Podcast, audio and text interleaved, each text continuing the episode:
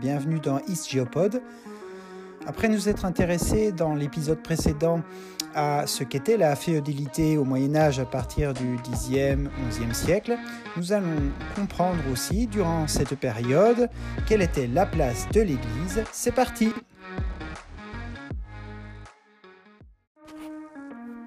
Vous pouvez à tout moment mettre pause, revenir en arrière et réécouter les passages qui vous semblent importants.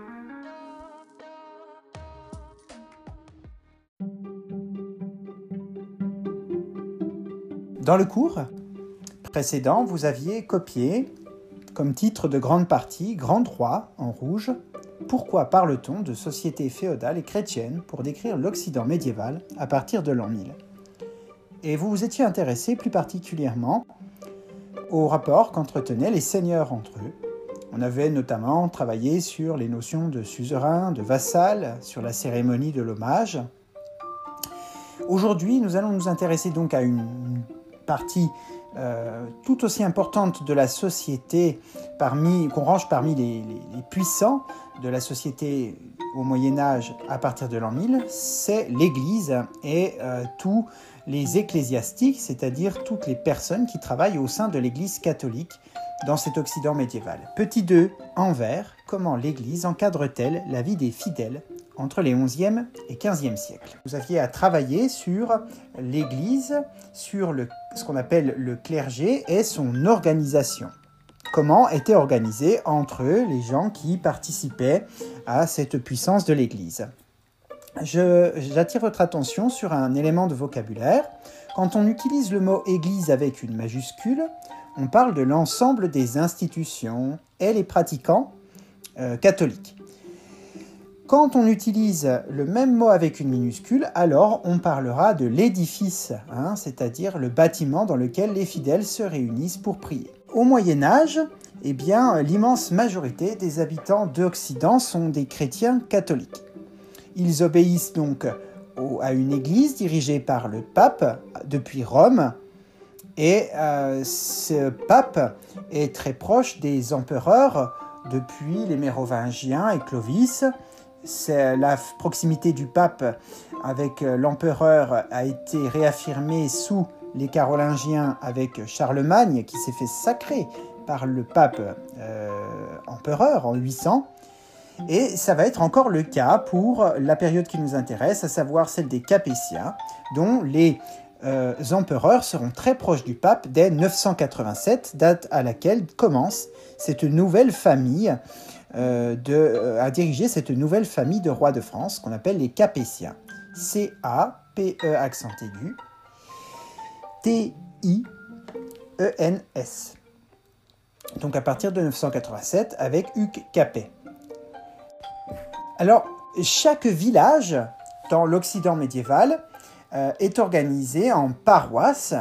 Une paroisse peut contenir plusieurs villages et dans chaque paroisse de cet Occident euh, médiéval, euh, du royaume de France par exemple, on va trouver un prêtre qui dirige la paroisse, qui va guider les villageois afin qu'ils puissent, euh, d'après leurs croyances, atteindre le paradis, puisque c'est gagner le paradis qui est un objectif dans la vie spirituelle au Moyen Âge. Ces paroisses, vous voyez, bah, c'est le pouvoir spirituel et elles se confondent avec les seigneuries euh, dont on a pu parler avant. Ainsi, dans une seigneurie, il peut y avoir à la fois le pouvoir euh, politique, judiciaire, économique du seigneur, et puis un pouvoir spirituel, économique aussi, on va le voir, qui est celui de l'Église et des prêtres. Donc au sommet de, euh, ce qu'on appelle le clergé catholique, hein, de l'ensemble donc des, des institutions et des gens qui dirigent cette institution de l'Église, on va trouver bien sûr le pape. Et ce pape, eh il est nommé par un ensemble de très grands, euh, évêques qu'on appelle euh, les cardinaux. Donc le pape va être élu par ces personnes vêtues en roux, de rouge, hein, on appelle les cardinaux. Une fois euh, élu, eh bien, le pape va désigner un ensemble et là, on, corrige donc l'exercice 1, hein. page 3.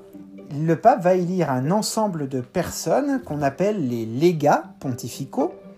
Et euh, les légats pontificaux, ce sont ces hommes qui sont désignés par le pape pour contrôler tout le reste de la société et euh, tous les autres membres du clergé qui vont, euh, qui vont travailler dans la société avec, avec les, habitants des différents royaumes catholiques.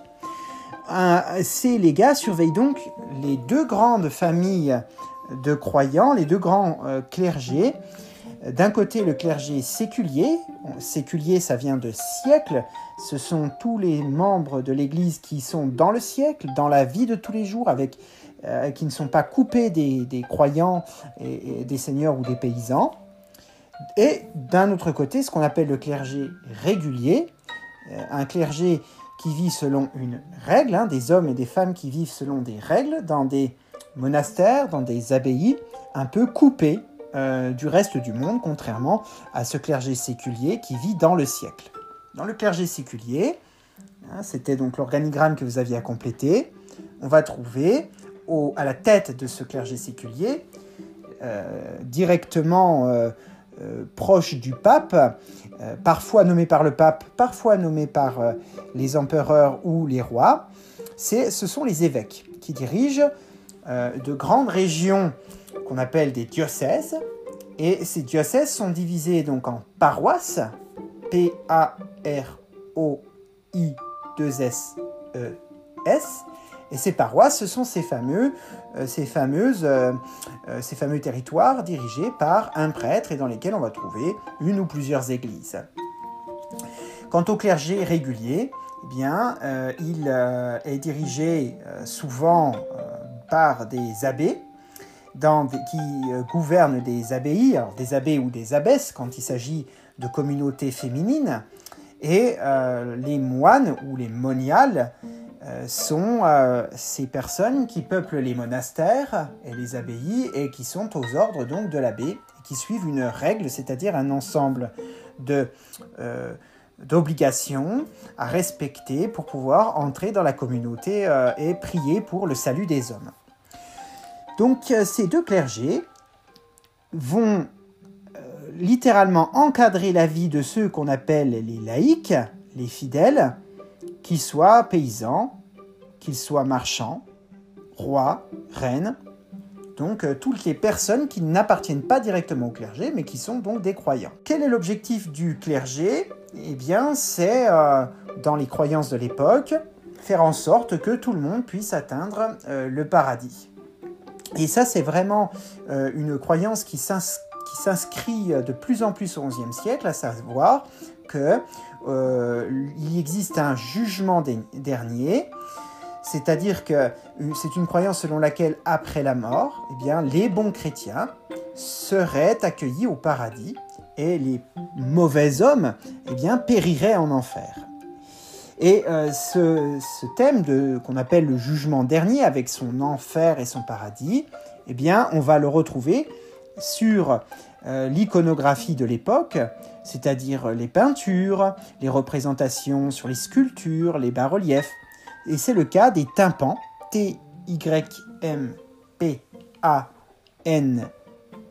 quand c'est au pluriel.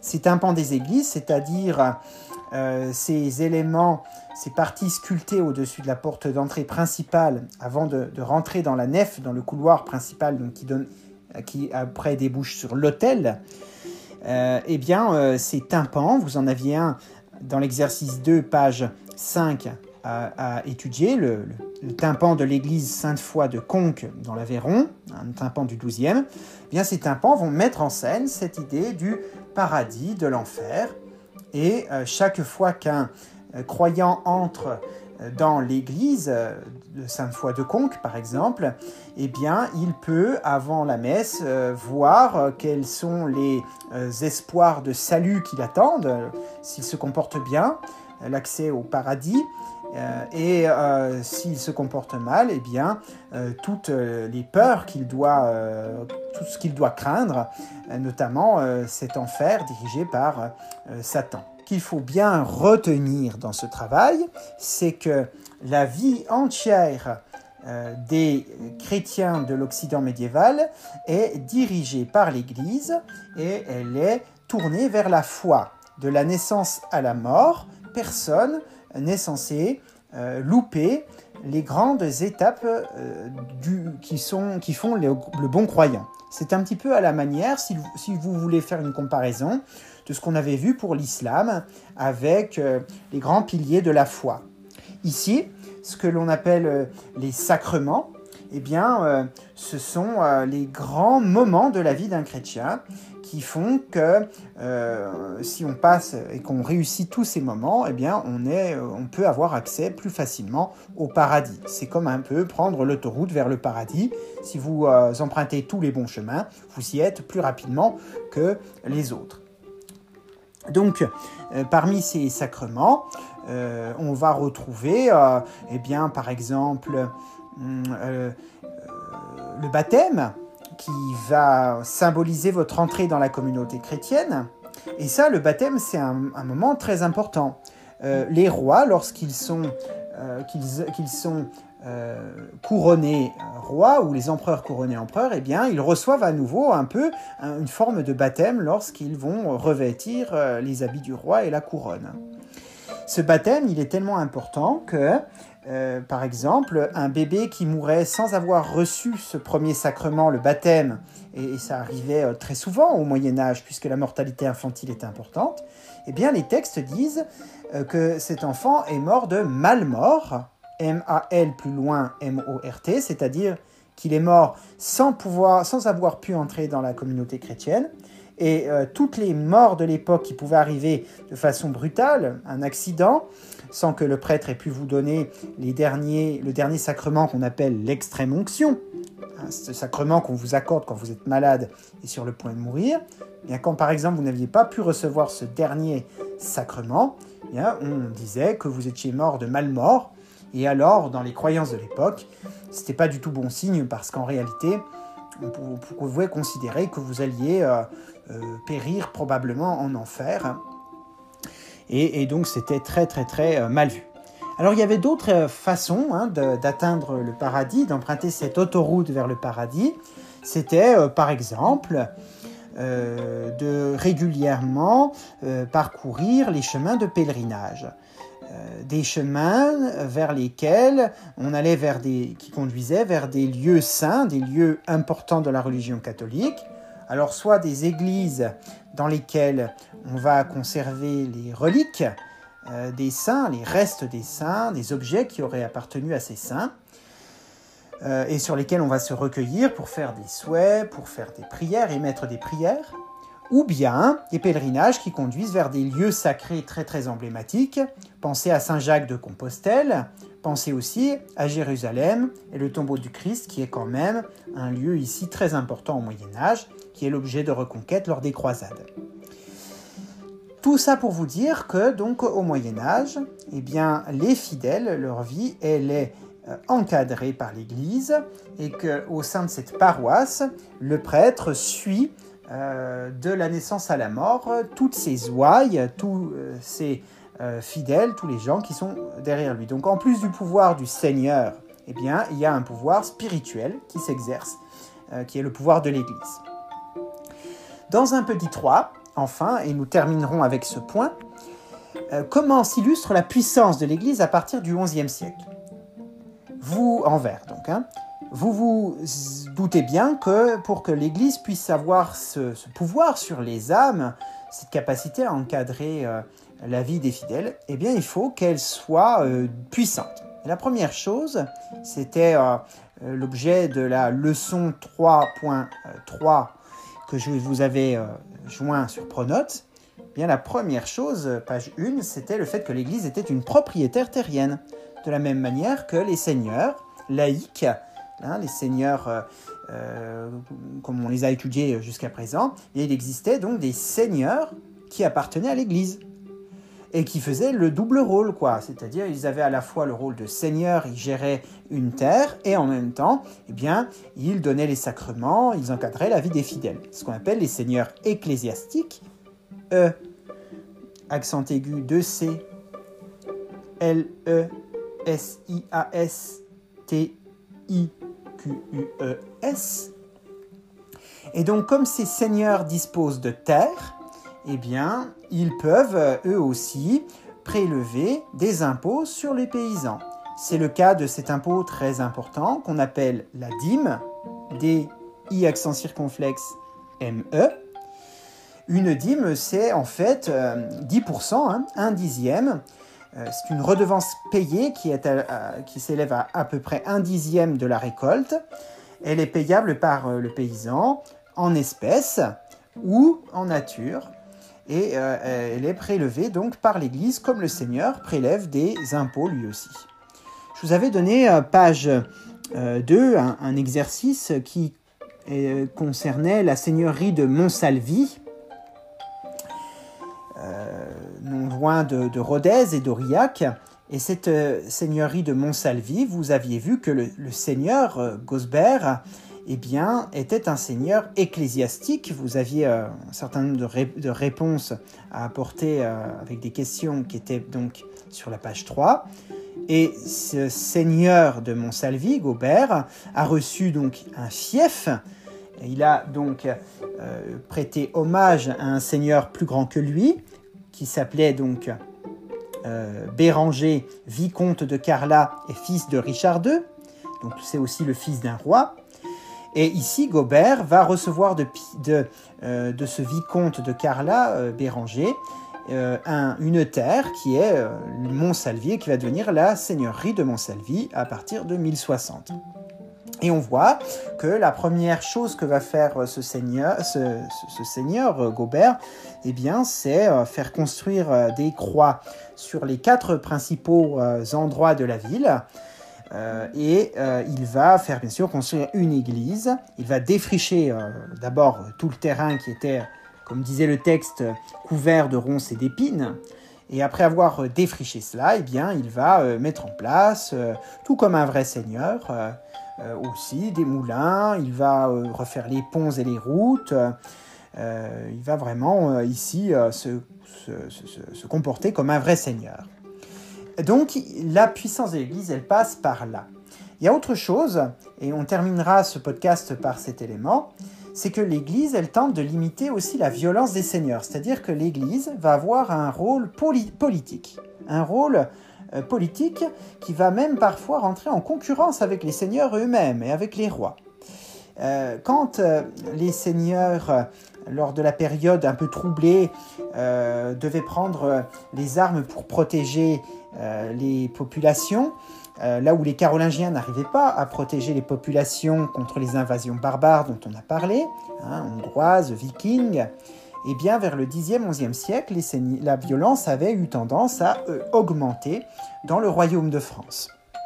Et pour faire calmer cette violence, pour calmer cette violence qui gênait l'Église, puisque l'Église à ce moment-là, eh bien, parfois était menacée elle aussi, dans ses biens, dans ses personnes, on pouvait euh, retrouver des, euh, prêtres qui avaient été tués par certains seigneurs par, lors de ces invasions, par exemple, ou on pouvait trouver des églises saccagées, pillées. eh bien, l'Église va essayer, elle, d'apporter sa solution pour calmer les violences. Et il va se développer ce qu'on appelle la paix de Dieu. Dès 989, lors de ce qu'on appelle le concile de Charroux, c'est-à-dire euh, cette réunion des évêques de France qui a pour but de prendre des décisions importantes, eh bien, lors de ce concile de Charroux en 989, l'Église décide de la mise en place de ce qu'on appelle la paix de Dieu. Euh, cette paix de Dieu va se décliner dans tout le royaume et euh, l'objectif est de donner des règles strictes au Seigneur, comme par exemple l'interdiction de prendre les armes, de combattre ou de faire des tournois entre le, mercredi le lundi. Ça peut être aussi l'interdiction de, euh, de, combattre lors de jours importants comme euh, la Pentecôte, Pâques ou bien Noël. Et euh, ça peut être aussi des règles qui visent à protéger l'Église, hein, ne jamais voler les biens de l'Église, ne jamais faire du mal, brutaliser ou tuer des gens qui appartiennent à l'Église, hein, des prêtres, des évêques. Puis ça peut être aussi des règles qui touchent au plus, à ce qu'on appelait à, l'époque les pauvres, c'est-à-dire à l'époque, pauvres signifiait des personnes fragiles, pas forcément que économiquement, mais c'est-à-dire, par exemple, s'en prendre à un malade. Euh, donc la paix de Dieu va interdire les, aux seigneurs de s'en prendre à des malades, de s'en prendre à des femmes, à des enfants, à des gens qui ne sont pas armés. Et euh, ce mouvement qui commence en 989 bah, va imposer aux seigneurs une conduite qui va déboucher sur ce qu'on appelle l'idéal chevaleresque, c'est-à-dire cette idée que un chevalier, un seigneur doit répondre à un comportement, doit adopter un comportement précis. Je vous renvoie à ce que vous avez pu travailler en français, notamment euh, en étudiant les romans de Chrétien de Troyes, Perceval ou les romans du Graal, puisque ici, euh, euh, ces éléments ont pu être repris par les écrivains.